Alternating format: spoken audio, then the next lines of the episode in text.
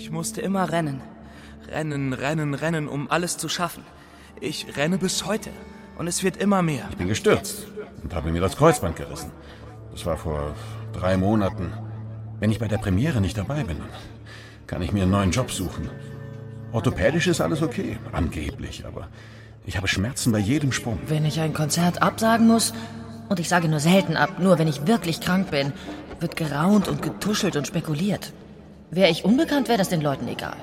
Seit vielen Jahren spritzt Dr. Max Jacobson, 72, Amphetamine, die wirkungsstarke Stimulanz, in der Drogenszene als Speed bekannt, in die Venen Dutzender der bekanntesten Künstler, Autoren, Politiker und Jetsetter. Ich war 23 und machte fünf Shows täglich, als ich meine Stimme verlor. Er gab mir eine Spritze und meine Stimme kam zurück. Ich gebe jedem exakt die Mischung, die er braucht. Max war der Typ, verrückter Professor. Bei unserem ersten Meeting waren seine Fingernägel dreckig, die Finger von Chemikalien fleckig.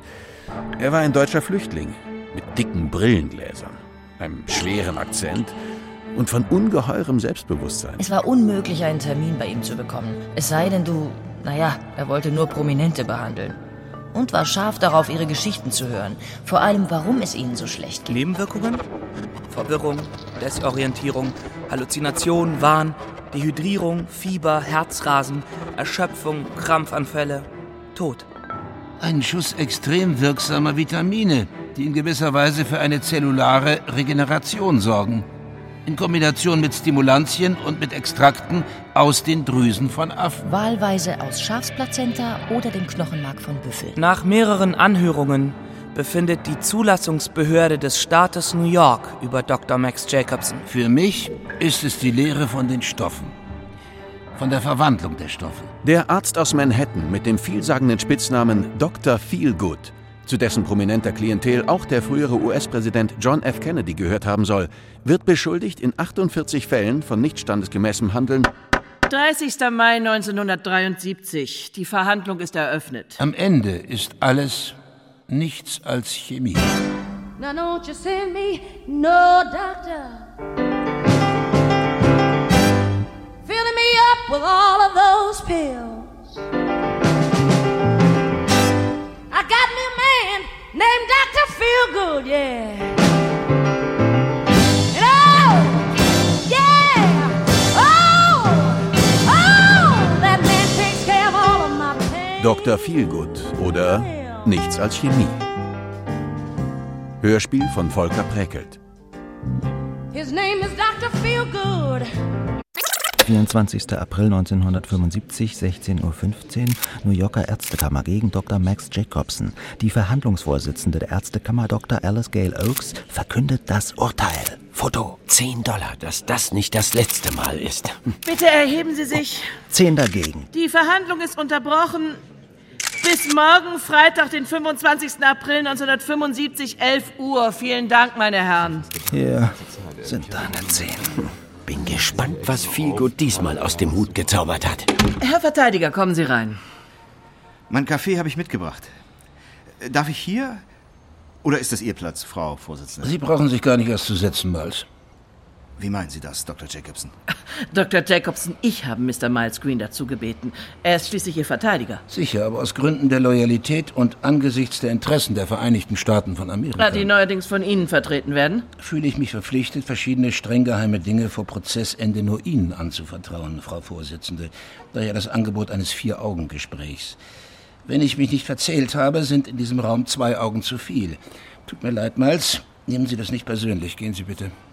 Dr. Jacobson, aus Sicht der Verteidigung halte ich das für einen Fehler. Dr. Gail Oakes, Madam, wenn ich einen Moment mit meinem Klienten allein. Nicht nötig. Ich habe meine Gründe, Miles, und bestellen Sie ihr bitte, dass alles gut ist. Ihr? Dr. Jacobson? Ich rufe Sie später an, Mr. Green. Guten Tag. Ja, wie Sie wollen.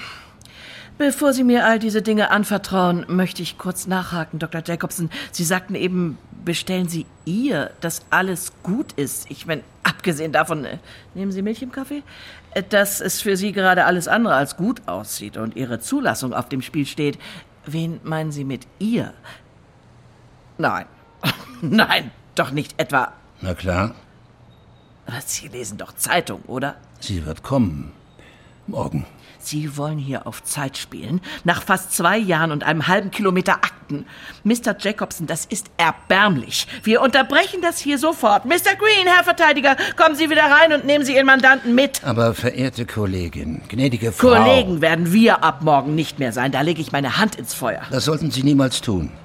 So, ich sage Ihnen mal was. In wenigen Minuten werden Sie Dinge erfahren. Dinge von Bedeutung. Weltpolitische Dinge, die uns ganz klein werden lassen. Ich höre, über die aktuelle Lage sind Sie im Bilde, das darf ich doch unterstellen. Ich meine, die Enthüllungsstory der New York Times ist Ihnen noch gewärtig. Ich weiß gar nicht, was Sie haben. Da steht sinngemäß, viele Patienten des deutschstämmigen Arztes schwören auf die Zaubermittel, die er in seiner Praxis zusammenbraut. Die Rede ist von schier unerschöpflicher Energie und einem produktiven wie angenehmen Leben. Sie reißen das doch aus dem Zusammenhang. Ich meine, diese Reporter haben Sie geschlachtet, auseinandergenommen, weggeworfen. Mein Gott, Jacobson, Sie sind 75, werden Sie erwachsen, sehen Sie den Dingen ins Auge. Das tue ich. 300 Patienten haben in den letzten zwei Jahren positiv für mich ausgesagt, gnädige Frau. Und nennen Sie mich nicht gnädige Frau, ja? Ich bitte Sie, wir sind hier nicht in einem Berliner Ballhaus. Dr. Jacobson, was hier auf meinem Schreibtisch liegt, besagt, Sie zeichnen unser Gespräch nicht etwa auf, oder? Das war die Bedingung. ich halte mich an Bedingungen. Und was ist das da? Ein Tonbandgerät mit Aussagen, die ich erstaunlich fand, die Fragen aufwerfen, auf die ich gerne eine Antwort hätte. Unter vier Augen. Das ist der Deal? Dr. Alice Gale Oaks? Madame? Das ist der Deal, Dr. Jacobson.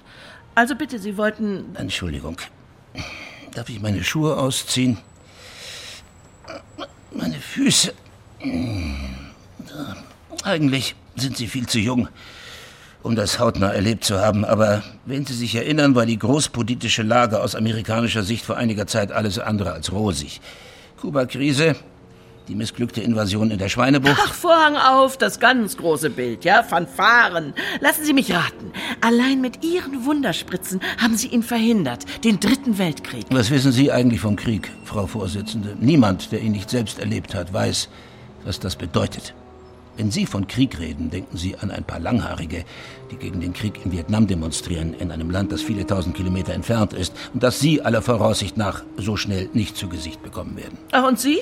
Jahrgang 1900, richtig? Ich meine, für den Ersten Weltkrieg waren Sie zu jung und den Zweiten. Mit 17 meldete ich mich als Freiwilliger in einem Krankenhaus. Berlin-Pankow. Um dem Einsatz an der Front zu entgehen, vermute ich. Meine Mutter. Äh, einer meiner Brüder war gefallen. Heinz und Simon, die beiden anderen, waren verwundet oder schwer erkrankt. Die Front war längst vor der Haustür. Im Pankower Krankenhaus wurde ein ganzer Flügel zum Militärlazarett. Tag und Nacht Schreie, Panzer, Flammenwerfer, Schrapnelle, Maschinengewehre. Die findigen Ingenieure des Todes hatten uns neue medizinische Dimensionen beschert. Fahren Sie fort. Ich wechselte Verbände, assistierte bei den Operationen. Schädelverletzungen, Amputationen. Die Soldaten starben unter den Händen der wenigen Ärzte. Die meisten an Infektion. Antibiotika befanden sich, wie Sie wissen, noch in den Kinderschuhen. Viele kamen mit Maden. Die fressen das verfaulte Gewebe weg. All das muss schlimm für einen jungen Mann gewesen sein. Soldatengesichter, zur Hälfte weggeschossen. Schwarz-lila von der spanischen Grippe. Knochenfraß. Männer, die wie Espenlaub zittern und einfach nicht mehr damit aufhören. Wissen Sie, wie die genannt wurden? Jetzt nicht, Mary. Kriegszitterer. Kriegszitterer? Äh, Dr. Jacobson, ich will nicht drängen, aber. Schrumpfendes Leben retten. Reinste chirurgische Notversorgung. Einige Ärzte hatten Spitznamen. Knochenwolf, der Chef von der Charité. Oder Nasenjosef. Das war der Erste, der einem Gesicht mit einem Loch in der Mitte eine neue Nase verpasste. Gesichter wie verlorene Schlachten. Die wollte man nicht auf der Straße sehen. Wertzersetzung. Dr. Ox, ich lege Ihnen das mal hier hin. Danke, erinnern Sie mich um 6 Uhr daran. Titanic. Wie bitte? Ungefähr 1500 Menschen ertranken, richtig? Aber jetzt waren Hunderttausende tot, schwer verletzt. Das eigentlich Neue war das Ausmaß der psychischen Versehrungen. Granatschock, Neurosen, Angstneurosen, Kriegsneurosen. Heute gibt es Therapiemöglichkeiten. Damals wollte man die Angst mit Angst, den Schrecken mit Schrecken kurieren. Anschreien, Starkstrombehandlungen, Scheinoperationen, sogar Scheinexekutionen. Ein Sündenfall der Psychiatrie. Ich war nicht mal 18. Wissen Sie, wenn ich in einen Schädel sah oder einen aufgeklappten Brustkasten, wissen Sie, was ich mich gefragt habe? Hier der Temporallappen, da der Herzbeutel, in der Bauchhöhle die Milz. Nur wo, wo sitzt die Angst? Ist das äh, nicht mehr eine psychologische Frage? Nein, mein Ansatz ist ein anderer. Wie kann man der Angst, diesem Stolperstein des Lebens, physiologisch beikommen? Mit welchen Mitteln der Psyche auf die Sprünge helfen? Das habe ich ausbekommen wollen. Deshalb habe ich nach ihnen gesucht. Nach den chemischen Stoffen, die dem Kopf gut tun. Es liegt in der Luft was Idiotisches, es liegt in der Luft was Hypnotisches, es liegt in der Luft, es liegt in der Luft, es geht nicht mehr raus der Luft. Ach du liebes bisschen. Das, das sieht ja hier aus wie auf dem Schlachtfeld. Hallo? Sind Sie verletzt? Äh, nein, nein. Kommen Sie, ich helfe Ihnen auf. Moment, Moment. Kurze, hochoktanige Träume, bläuliche Hitze. Behalten Sie das mal bitte im Kopf. Sie sind doch Doktorand beim alten Dünnebier. Was machen Sie denn im Labor? Am Sonntag? Was war an der Spritze? C6, H5, äh, NO2. Nikotinsäure. Vitamin aus dem B-Komplex, antioxidative Wirkung. Ist das hier so etwas wie ein Selbstversuch? Wie kommen Sie denn darauf? Na, so viel Kombinationsgabe hat selbst ein Drittsemester. Aha, aufschreiben. Drittsemester. Bei leichter Überdosierung sofortiger Blutdruckabfall und heftige Schwindelgefühle. Äh, Luftprobleme? Weg. In Verbindung mit Alpha-Methylbenzin, Ethanamin, Ethanamin. ist Nikotinsäure bedingt tauglich gegen. Ja? Gegen. was weiß ich? Oder? Am besten hier mal anlehnen. Vorsichtig. Oh, Entschuldigung. Das wird teuer. Wie, wie heißen Sie, Drittsemester? Vorname Nina. Nachname? Nina. Ja. NI für Nickel, NA für Natrium. Also, ist doch gut zu merken. Ordnungszahl? Ordnungszahl, äh, n- NI 11 und NA 28. 11, 28. Kann ich dich, Ja. kann ich dich zu Kaffee und Kuchen einladen, 1128? Im romanischen Café? Keine dauerhaften Schäden. Und du? Wie heißt du? Wie, heißen Sie? Max. Max Jakobson. Mhm. Oh, mir wird schwarz vor Augen. Setzen Sie sich mal kurz hin. Äh, Auf den Drehstuhl. Ich, ich, ich hole einen Arzt oder, oder ich bring dich rüber in die Klinik. Das, das macht keinen Sinn. In ein paar Monaten bin ich selbst Arzt. Tja, wenn Sie dich nicht vorher rauswerfen. Sitzen bleiben. Ich bin in einer Sekunde wieder da.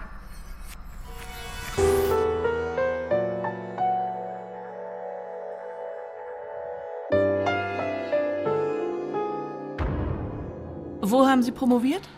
Berliner Friedrich-Wilhelm-Universität, 1929. In den Annalen ist ein Doktorand mit Ihrem Namen nicht verzeichnet. Was haben Sie dazu zu sagen? Dann müssen Sie wohl genauer recherchieren.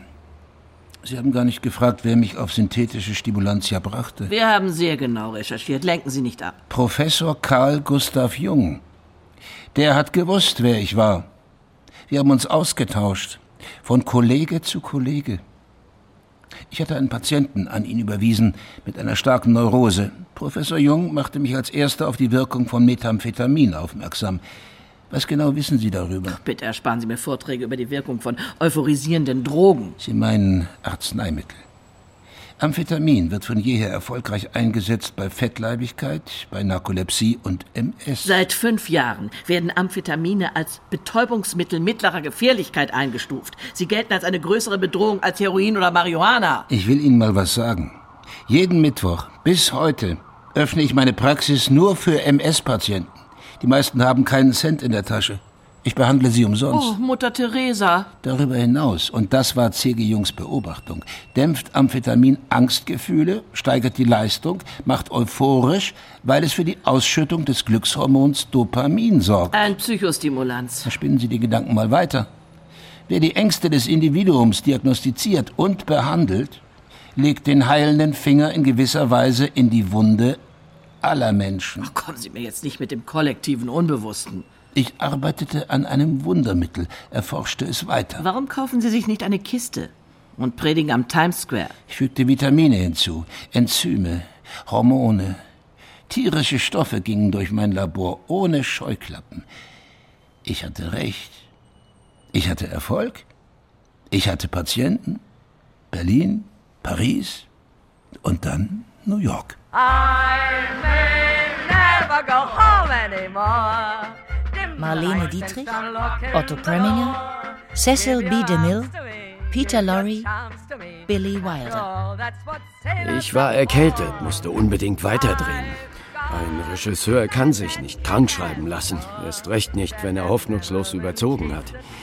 Er hat Riesenspritzen in mich hineingejagt, dass meine Begleiter vom Filmteam allein beim Zuschauen in Ohnmacht fielen. Rita Moreno, Frank Sinatra, Maurice Chevalier, Alan J. Lerner, Anais Nin. Diagnosen macht er wie im Flug. Er setzt sich niemals hin. Details interessieren ihn nicht, als stünden sie nur seiner Intuition im Weg. Dafür versenkt er sich in meine Augen, als würde er die Symptome dort ablesen. Von diesem Moment an habe ich blindes Vertrauen in ihn. Bette Davis, Ingrid Bergmann, Elizabeth Taylor, Richard Burton, Truman Capote. Es ist unglaublich. Du kommst dir vor wie Superman. Du fliegst, die Ideen kommen mit Lichtgeschwindigkeit. 72 Stunden hältst du das durch. Dann stürzt du ab wie ein Fallschirmspringer ohne Schirm, rennst zur 72. und klingelst den deutschen Moskito aus dem Bett, das Rieseninsekt mit dem langen Stachel. Richard Burton, Andy Williams, Eartha Kitt, Rex Harrison, Tennessee Williams. Er hat nie deinen Blutdruck gemessen, hat dich einfach angeschaut. Dann hat er eine Flüssigkeit aus einer Ampulle aufgezogen. Hinterher fühlst du dich wie ein freier Vogel. Er ist ein Arzt, der auf faszinierende Weise weiß, was er tut. Ich war im tiefsten Tal der Depression. Er hat mich da rausgeholt, mir meine Ängste genommen.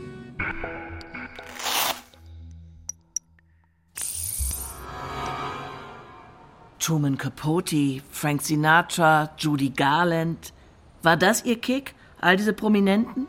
Bestsellerautoren, Gesangsstars, Filmgötter, sie zu erleben in dem Moment, in dem ihnen das Leben entgleitet? Wenn sie krank und verletzlich sind, ihre Sterblichkeit offenbaren? Sie alle sind nur Menschen. Der immense Erfolgsdruck, wissen Sie, der Ruhm, zerrt an ihnen wie der Puppenspieler an seinen Marionetten. Wenn die Schnüre reißen, brechen sie zusammen.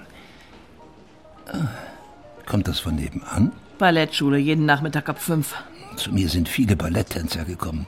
Sie können sich nicht vorstellen, was Ich kann mir das sehr gut vorstellen. Meine Tochter hat sich davon nicht abbringen lassen. Ah ja, School of American Ballet. Sollte Ihre Tochter irgendwann Probleme bekommen, Subinationstrauma, Tasaltunnelsyndrom, allgemeine Erschöpfung, Ich hörte, Sie nehmen nur Prominente. Warum haben Sie Ihre Aufstellung über den Verbrauch von Amphetaminen immer noch nicht vorgelegt? Buchführung interessiert mich nicht. Aber Sie können rechnen, Dr. Jacobson. Nach unseren Schätzungen gehen etwa 80 Gramm Amphetamin pro Monat durch Ihre Praxis. Das reicht für 100 starke Dosen von 25 Milligramm pro Tag. 100 Spritzen am Tag können Sie gar nicht selbst gegeben haben. Heißt, Sie sind nichts anderes als ein Dealer. Ich bin Arzt. Aber wenn die Ärztekammer unbedingt einen Sündenbock sucht, für was auch immer, Die Boxhörner haben Sie sich freiwillig aufgesetzt, Dr. Jacobson. Ihre Form von Arzneimittelverbrauch ist in der Tat eine neue medizinische Dimension, um Sie selbst zu zitieren. Ein Speed-Doktor, der seinen Vertrieb aus einer Arztpraxis heraus steuert, welche die New York Times treffend als Pandemonium bezeichnet, das griechische Wort für Hölle. Pandemonium, die Stadt der gefallenen Engel. Der Begriff gefällt mir. Wissen Sie, Marilyn Monroe, Truman Capote, Tennessee Williams. Die New York Times schreibt, Tennessee Williams hat betrunken in ihrer Praxis randaliert, die Schnapsflasche in der Hand. Medikamente und Drinks sind Todfeinde, das habe ich immer gesagt. In der Tat, ich musste ihn schon mal rauswerfen, ein oder zweimal. Dabei suchte auch er nur Geborgenheit. Wie die meisten. Ich habe Ihnen zugehört. Oh, ich bin gerührt. Sie wollen mir jetzt aber nicht erzählen, dass Sie regelmäßig ins Weiße Haus gefahren sind, weil JFK Geborgenheit suchte. Anfangs kam er zu mir. Er kam zu Ihnen? In die 86. Straße? Na, was denken Sie denn? In Ihre Praxis? Es ist eine ganz normale Praxis mit einer Rezeption, zwei Arzthelferinnen und einer Handvoll Laborkräfte. Rund um die Uhr. Ab halb vier in der Früh gab's den ersten Schuss, äh, pardon, die erste Spritze umsonst. Ach, dass die Leute so reden. Dafür gibt es Zeugen. Wir kamen gegen halb zwei. Max hatte ein volles Haus. Anthony Quinn hielt allen seine selbstgemalten Bilder vor die Nase. Erst dachte ich, es wäre Sinatra, aber es war Eddie Fischer, der ein Ständchen gab. Max thronte in der Mitte, Spritze in der Hand, mit einem Blick wie ein Daddy, dessen Kinder endlich Sinn für die Familie zeigen. Das ist Doris. Eine fantasievolle junge Dame. Sie kam mit diesem Musicalschreiber, der ewig in Verzug war. Zwei Stunden später verließen wir die Praxis und fuhren mit dem Aufzug in die Wohnung des Doktors. Nina hatte schon geschlafen, aber dann machte sie Eier mit Speck für alle. Als es draußen hell wurde, gingen wir wieder in die Praxis, um unsere zweite Spritze zu bekommen. 75 Dollar pro Spritze, Frühstück inklusive. Im ganzen Labor lag Papier herum, die, die Mülleimer quollen über. Über den Boden rollten Spritzen, überall offene Glasflaschen. Felice Orlandi. Er war mir lange eine Hilfe. Sein sogenanntes Laboratorium war ein Kriegsgebiet, in dem er wie ein Horrordarsteller hockte, mit Blutspritzern auf dem Kittel und vor sich hin murmelte. Nun, ich muss doch sehr bitten. Warten Sie. Es gab Kessel voller bunt schillernder Flüssigkeiten, in denen alles Mögliche vor sich hinkochte. Hin und wieder flackerten geheimnisvolle bunte Lichter auf. Das ist äh, Bob Richardson, Ein Modefotograf. den Sie in die Klapse gebracht haben. er behauptete, ich hätte Uran in kleinen Dosen verwendet. Uran! Ich bitte Sie. Sie haben ganz andere Dinge behauptet. Ultraschallbombardements, energiespendende Steine und fluoreszierende Substanzen. Das ist die Beschreibung einer Alchemistenküche. Als nächstes habe ich kiloweise Creme angerührt. Die hat er verkauft als Allheilmittel für alles Mögliche. Von Akne bis Krebs. Sie bestand aus Nivea-Creme, Vitaminen und den ganzen Resten, die er seinen Patienten in der Vorwoche nicht gespritzt hatte. Hormone und was weiß ich. Er hat das Zeug für 40 Dollar pro Dose ins ganze Land verkauft. Wir nannten es Jacobsons Hühnerfett. Harvey Mann. Ein hinterhältiger Zeitgenosse. Er wollte immer neue Stoffe ausprobieren für seine Spezialmischungen. Eines Tages kam er mit den Drüsenstoffen des Zitteraals. Ich habe nachgeschaut. Electrophorus electricus lebt in schlammigen und sauerstoffarmen Süßgewässern in Mittel- und Südamerika, vor allem im Amazonasbecken, und ist in der Lage, Stromstöße bis wie viel Watt zu erzeugen? Bis zu 400 Watt. Dann hat er mir das gespritzt. Von dem Zitteraalzeugs ist meine Hüfte ganz taub geworden. Über ein Jahr hatte ich Probleme. Und dann kam er mit dem Knochenmark von Bisons. Die Entzündungen sahen aus, als habe jemand Zigaretten auf meine Haut ausgedrückt. Wie kommt man eigentlich auf so eine kranke Idee? Ich finde, wir vergeuden wertvolle Zeit. Einen Moment. In einer Flüssigkeit schwamm etwas, das nach allzu bekannten menschlichen Gliedern aussah. Bei näherem Hinsehen entpuppten sich die Dinger als Frankfurter Würstchen. Der Behälter daneben war halb voll mit Sauerkraut. Seine Heimat hat auf irgendeine Art jeder bei sich.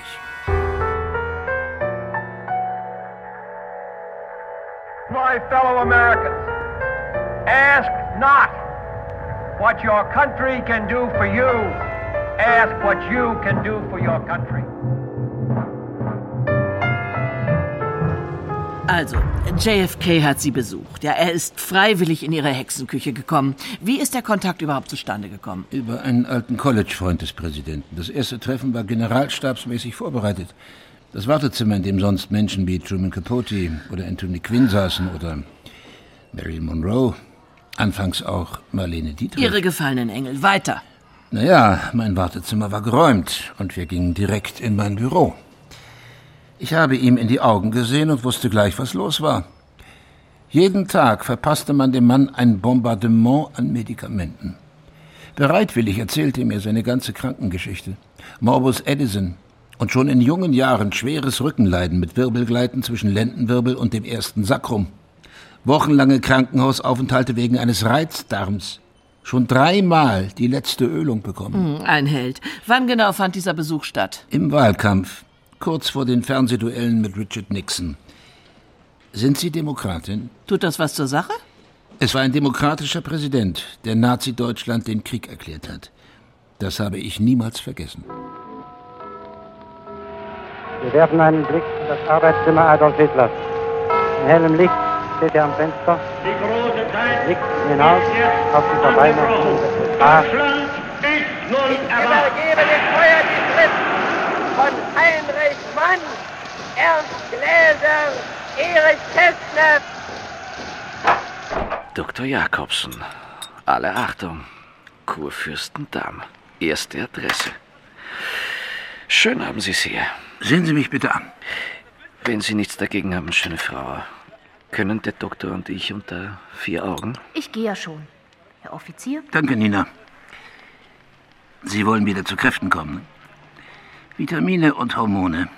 Ich habe die richtige Mischung für Sie. Ihre Gattin? Hoffentlich bald. Maseldorf. Danke.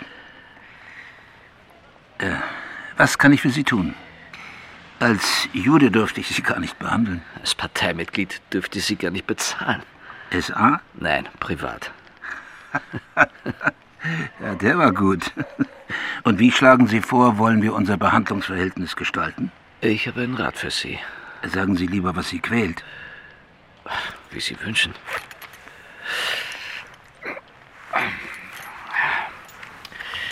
Sieht fatal aus, oder? Aus Österreich? Wen? Ihre Landsleute neigen zum Pessimismus. Nicht alle, wie Sie wissen. Was ist der Unterschied zwischen Hitler und einem Leberkranken? Oh, ich weiß nicht, ob ich die Antwort hören will, verehrter Doktor. Der eine ist leberleidend, der andere leider lebend.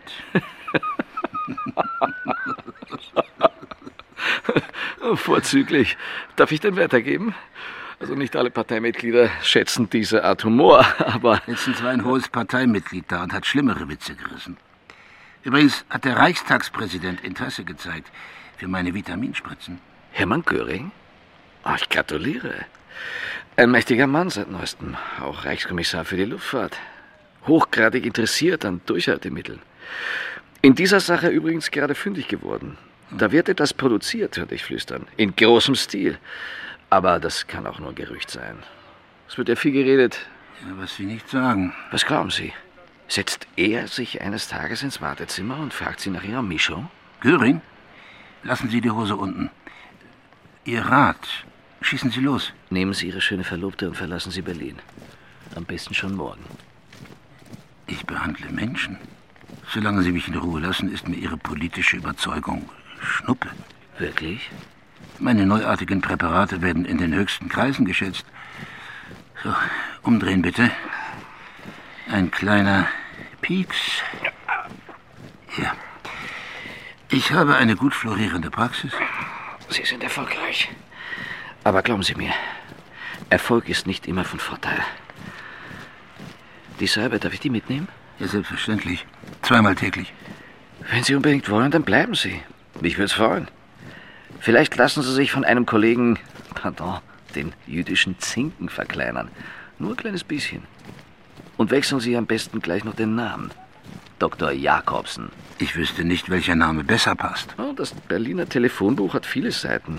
Oder schauen Sie die Todesanzeigen durch.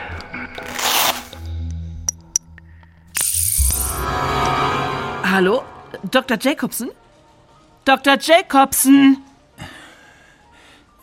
Entschuldigung, ich habe gerade an etwas anderes. Ja, schon gut. Haben Sie JFK bei seinem ersten Besuch gleich äh, gespritzt? Rein kam er wie ein angezählter Boxer. Verlassen hat er meine Praxis mit dem Ali-Shuffle. Muhammad Ali, der Boxer. Übrigens kein Patient von mir. Es gab andere Sportler wie. Haben Sie dem Präsidenten diese zweifelhafte Behandlung in Rechnung gestellt? Kurze Zeit später kam er wieder mit einer Kehlkopfentzündung. Er hatte ja eine Armada von Ärzten, verdienstvolle Kollegen, scharf wie ein Rudel von Jagdhunden. Nur richtig helfen konnte ihm keiner. Wie dem auch sei, auf jeden Fall spritzte ich ihm einen Vitamincocktail in den Kehlkopf. In den Kehlkopf? Hatten Sie Erfahrung damit? Überhaupt nicht. Später praktizierte ich diese Methode bei Sängern der Metropolitan Opera. Funktionierte hundertprozentig. Haben Sie die TV-Debatte gesehen? Jeder hat sie gesehen, Dr. Jacobson. Dann muss ich ja nicht mehr viel erzählen. Ich habe einen jungen Gott ins Rennen geschickt. Gegen einen Nixon mit Augenringen und einem 5-Uhr-Schatten rund ums Kinn. Jetzt frage ich Sie nochmal. Sind Sie Demokratin, Frau Vorsitzende? Meine politischen Präferenzen stehen hier nicht zur Diskussion. Sehen Sie, ich habe diesen Nixon damals verhindert. Daran gibt es keinen Zweifel. Ein JFK, der sich mit schmerzverzerrtem Gesicht ans Stehpult klammert, der hätte die Wahlen am 8. November 1960 nicht gewonnen. Niemals. Und für diese Behandlung haben Sie wieder kein Geld genommen. Es gab meinerseits zu keinem Zeitpunkt eine finanzielle Forderung an das Weiße Haus. Geld ist mir nicht wichtig, das habe ich oft genug betont. Ach, dann stimmt es nicht, dass Sie eine Rodin-Skulptur aus Anthony Quinns Apartment entführen wollten, weil er Ihnen 18.000 Dollar schuldete? Ah ja, und die steht jetzt bei mir. Er war schneller, wie ich gehört habe. Anthony Quinn. Hören Sie, die ganze Welt weiß aus der New York Times, wie ich lebe. In einem bescheidenen Apartment in der 83. Straße mit, ich zitiere, zerlesenen Kriminalromanen im Badezimmer und dem Fernseher auf einem wackeligen Teewagen. Und die Tatsache, dass Ihnen die Kennedys gewissermaßen immer noch Geld schulden, veranlasst Sie zu der Annahme, dass sie Ihren Kopf retten würde. Madame, es ist sechs, ich sollte Sie erinnern. Oh ja, sicher, danke, Mary. Das Balletttraining ist vorbei. Diese Stille gefällt mir. Sie entschuldigen, Dr. Jacobson, ich habe noch einen Termin. Wir reden morgen weiter. Um 12 Uhr wird die Entscheidung verkündet. Wenn Ihre prominente Zeugin bis dahin... Sie wird kommen. Ich erwarte Sie morgen um, sagen wir, elf. Mit dem versprochenen Staatsgeheimnis. Äh, Entschuldigung, gnädige Dr. G- G- Gale Oaks, können Sie mir... äh, Ich bin ein alter Mann. Können Sie mir vielleicht äh, die Schuhe zubinden? Wie bitte? Na, tut mir leid. Äh, Normalerweise helfen mir meine Patienten. Mary?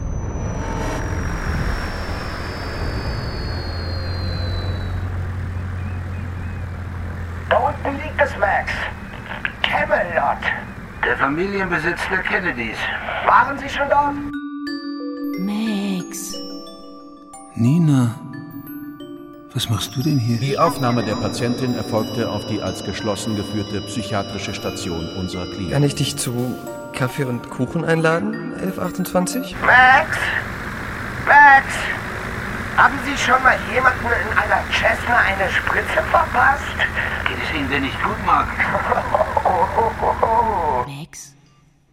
Nina, ich wollte dir noch etwas sagen. Ich. Ich habe dich noch gesehen. Hinter der Glastür. Bei der Aufnahme befand sich die Patientin in einem depressiv zurückgezogenen Zustand, nahezu mutistisch gesperrt, mit starrem Blick in die Leere. Kurze, hochoktanige Träume, bläuliche Hitze. Nina! Die Patientin ist katatonisch. Lassen Sie mich rein! Ich bin selbst Arzt! Aber nicht in meinem Krankenhaus! Du konntest nicht alle retten. Ich habe immer wieder gesagt, du sollst essen. Stimmt's? Immer wieder. Iss was, Nina. Iss was. Du musst doch was essen. Ach, Max, du kannst doch nichts dafür. Sie müssen verdammt noch mal an Ihr Zeug glauben, viel gut. Halten Sie die Maschine ruhig. Bei 3000 Fuß würde ich ungern daneben stechen. Schauen Sie, da ist der Strand und gleich dahinter das Haus. Camelot. Es ist übel, was in der Zeitung steht, Max. Jack wäre außer sich gewesen. Er hat ein Foto aufgehängt von euch beiden. Von der Wanderung. Wie geht es Ihnen, Max? Schön, dass Sie fragen, Jackie.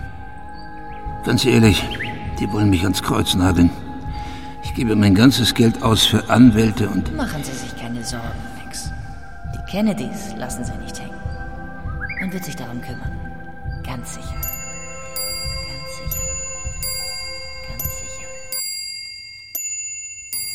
Auf die Minute pünktlich. Guten Morgen, Mr. Jacobson. Wir haben knapp 60 Minuten. schöne Armbanduhr. A viele der reichste Seiger. hat nicht mehr wie 60 Minuten. Wie bitte? Selbst die teuerste Uhr hat nicht mehr als 60 Minuten. Oh, Sie sehen müde aus. Ja, Sie auch. Also gut. Ich bekam einen Anruf. Ich sollte den Präsidenten nach Wien begleiten. Er fühlte sich schlicht gesagt dem Meeting mit Nikita Khrushchev nicht gewachsen. Er konnte weder stehen noch sitzen. Also, dass Sie etwas damit zu tun hatten, das stand schon in der New York Times. Ja, Dr. Jacobson, überraschen Sie mich endlich. Da ist doch nur zu lesen, dass ich ihn wegen einer Infektion an der Hand behandelt habe. Irgendetwas musste ich den Reportern ja sagen. Was da zum Beispiel nicht steht, dass einige Tage zuvor meine Praxis auf den Kopf gestellt wurde. FBI. Eine KGB. Sie waren neugierig, welche Medikamente JFK nimmt, wo seine Schwachstelle ist. Haben Sie dem Präsidenten davon erzählt? Das werden seine Leute getan haben. Ihm war es nämlich mal an egal. Kurz bevor es losging, bat er mich an Bord der Air Force One. Geben Sie mir eine Spritze, Doktor, sagte er. Mein Rücken ist die Hölle. Ich weiß sonst nicht, wie ich den Flug nach Europa überstehe. Darf ich mir Notizen machen? Jetzt nur für mich. Selbstverständlich. Ich versorgte ihn, bevor die Maschine abhob. Ich selbst wurde mit meiner Frau Nina in eine Linienmaschine gesetzt. Wir waren die einzigen Passagiere an Bord. Tatsächlich, ja, da hatten Sie bestimmt einen angenehmeren Flug. Während des Zwischenaufenthalts in Paris habe ich Jack weiter behandelt. Dafür musste ich mich ins Hotel schleichen. Er machte sich große Sorgen. Nur noch wenige Stunden, sagte er, und seine Stimme klang matt. Dieser Nikita, der will mich über den Tisch ziehen. Sie gaben ihm eine weitere Spritze. Richtig, die Dosierung war längst nicht mehr so einfach. Schließlich durfte man ihm nicht anmerken, Dass er auf Drogen war? Es erforderte also einen Künstler, ja, einen Spritzenmagier wie Sie. Dann flogen Sie also. Nach Wien mit der Air Force One. Diese Maschine hat einen ganz besonderen Sound. Dass ich an Bord war, blieb den anderen Ärzten nicht verborgen. Sie hassten mich, warfen mir Steine in den Weg. Dr. Janet Travell war die schlimmste.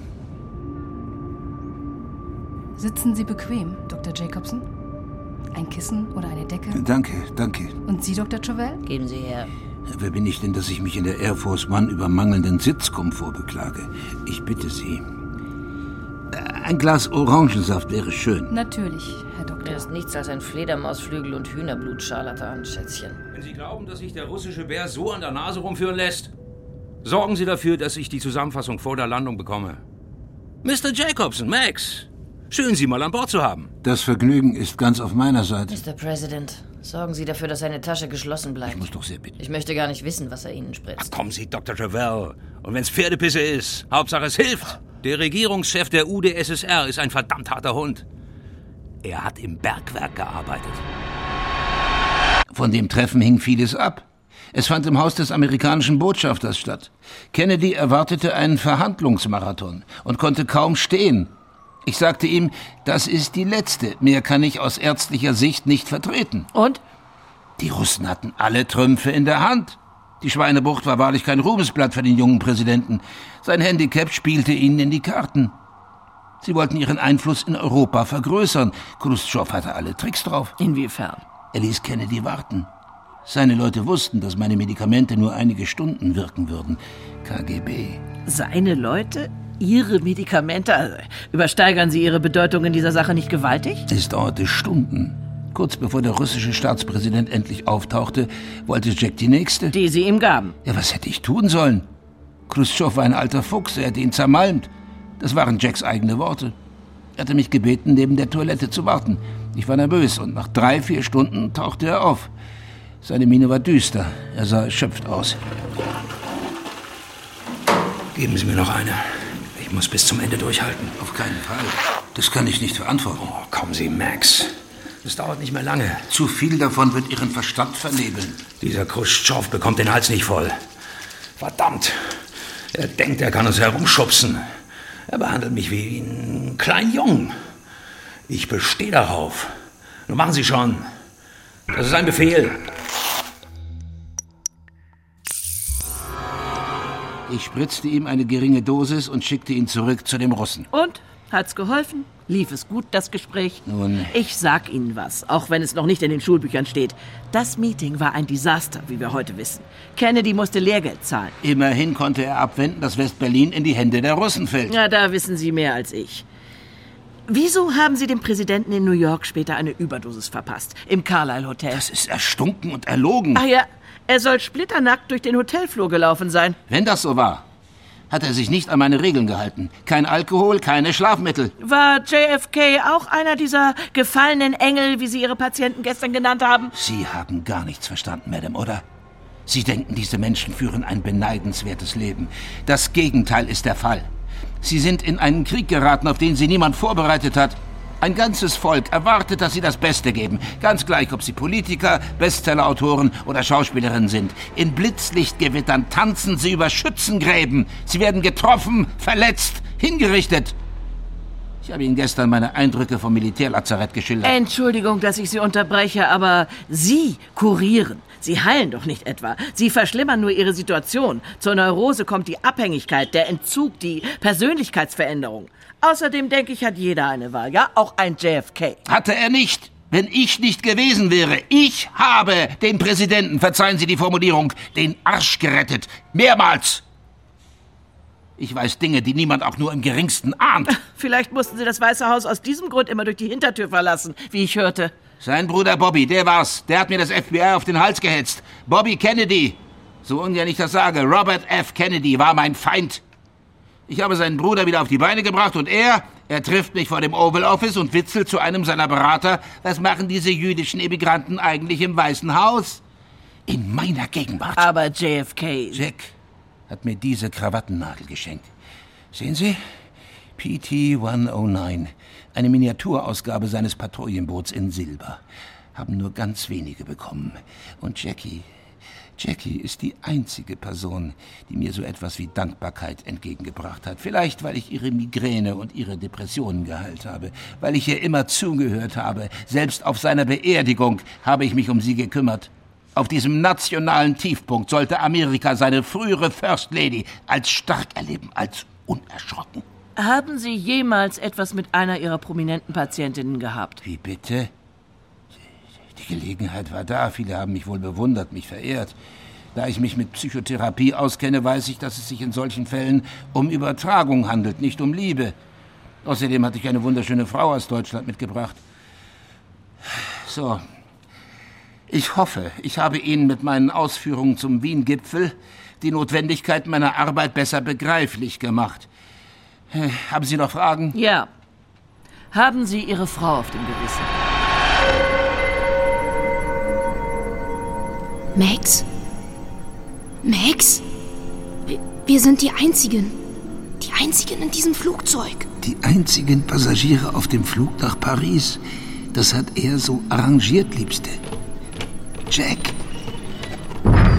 Max, das Cockpit ist leer. das bildest du dir ein, Nina. Blut. Auf deinem Hemd ist Blut, Max. Ganz viel Blut. Mäuse. Das hört ja gar nicht auf zu bluten. Die Wunde muss genäht werden. Das hört ja gar nicht auf zu bluten. Max, ich. Ich will keine Spritze mehr. Gleich geht es dir besser, meine Nina. Gib mir deinen Arm. Ich falle, Max. Ich falle. Kommen Sie.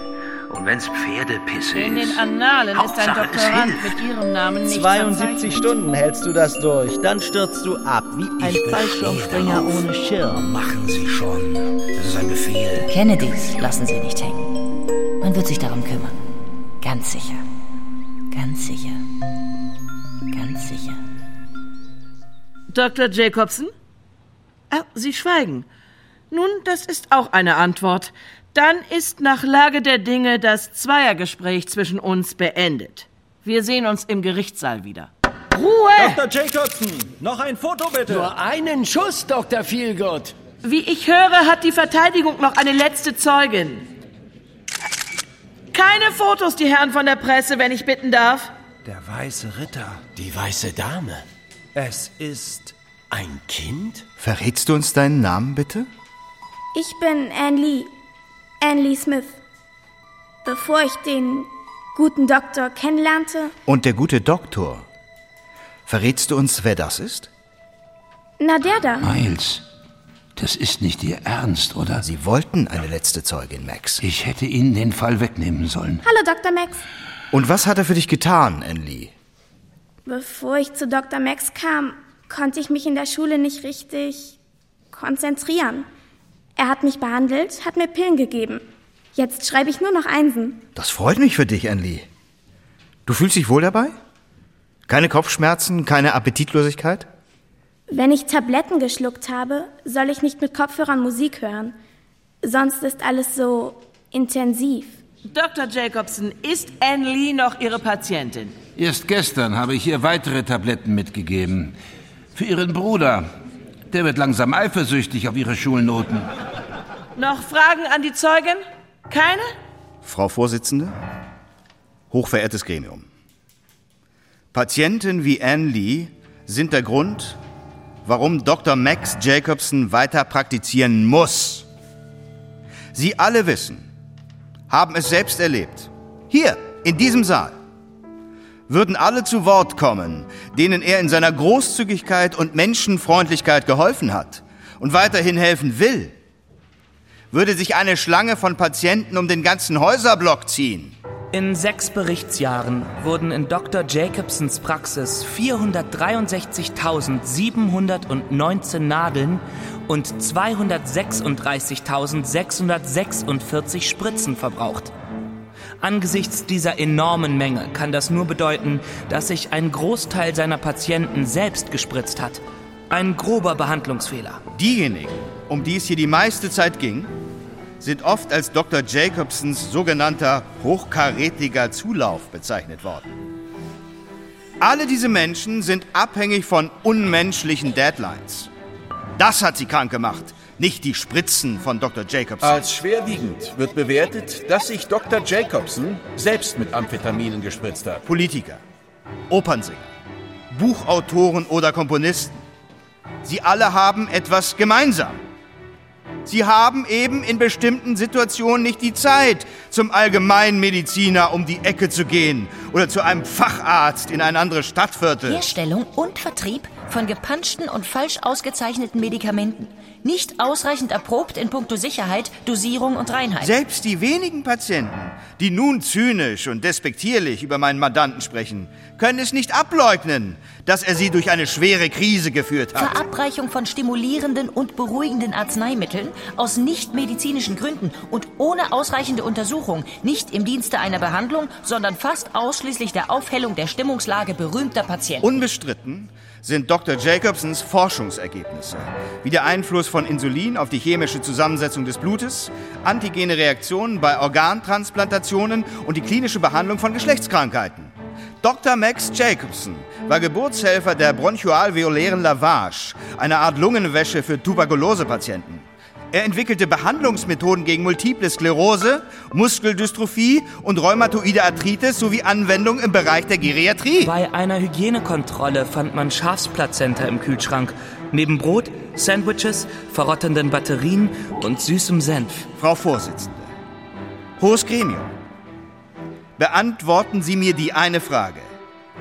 Gibt es überhaupt einen sinnvollen Weg, einen Arzt zu beurteilen? Auch seiner Frau Nina gab er Spritzen. Und hat ein Arzt mit 50-jähriger Erfahrung nicht das Recht, Medikamente zu benutzen, die er für richtig hält? Sie starb unter ungeklärten Umständen. Diejenigen, die Dr. Jacobson jetzt verurteilen, sollten nicht vergessen, dass nur 40 Prozent der Diagnosen berühmter Krankenhäuser korrekt sind. Die Obduktion eines weiteren Patienten, des Fotografen und Piloten Mark Shaw, zeigt, dass dessen Organe vollgepumpt waren mit Amphetamin. Das ist nicht wahr.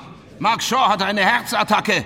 Und meine geliebte Nina war Opfer einer Fehldiagnose. Sie hatte eine schwere Lungenentzündung.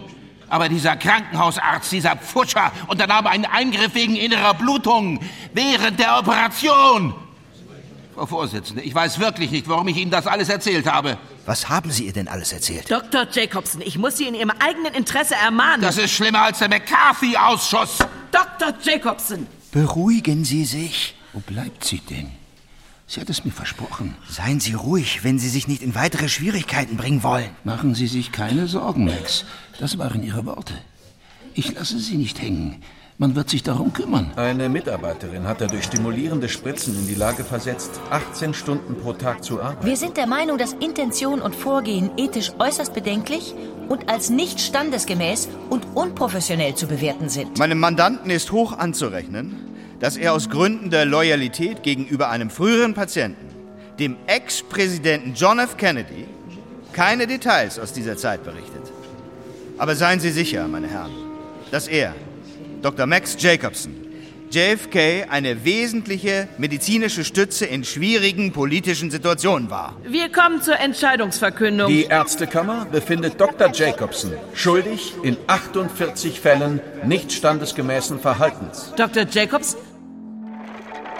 Moische, sag doch was. Mama, es blutet so doll. Das Handtuch ans Bein pressen. Da kommt schon der Arzt. Mit einem Auto. Hallo, hierhin. Mein Sohn ist sechs Zylinder. Das höre ich sofort. So, auf den Zaun gefallen. Dumme Litzchen, das sieht ja aus wie eine Säbelwunde. Aua. Das muss genäht werden. Wie heißt du denn, mein Kleiner? Moische. Max, wenn man Arzt ist, fährt man dann so ein Auto? Man kann das tun, wenn man will. Ich will später Arzt werden und so ein Auto haben. Willst du mal fahren? Ja. Eine Minute.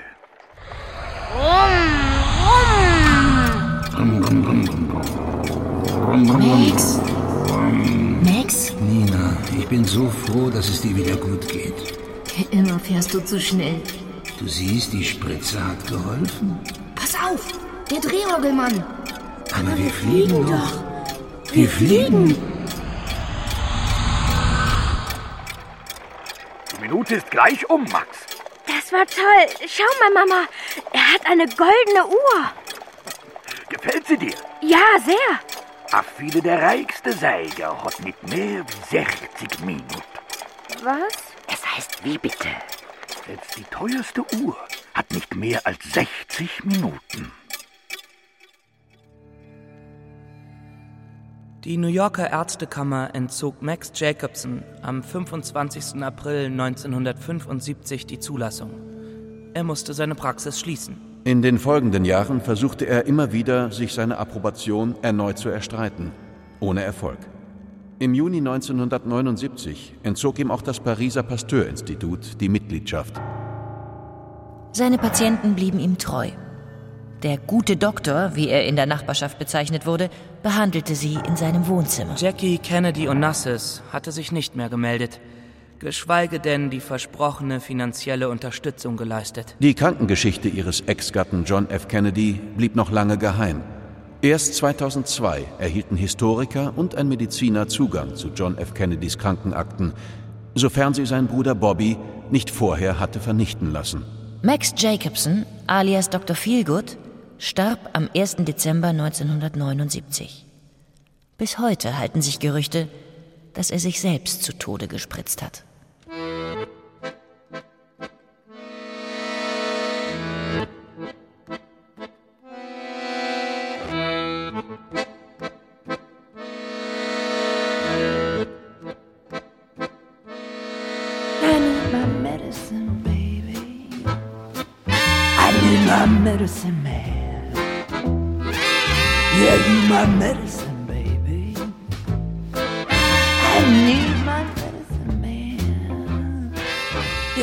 Dr. Feelgood oder Nichts als Chemie.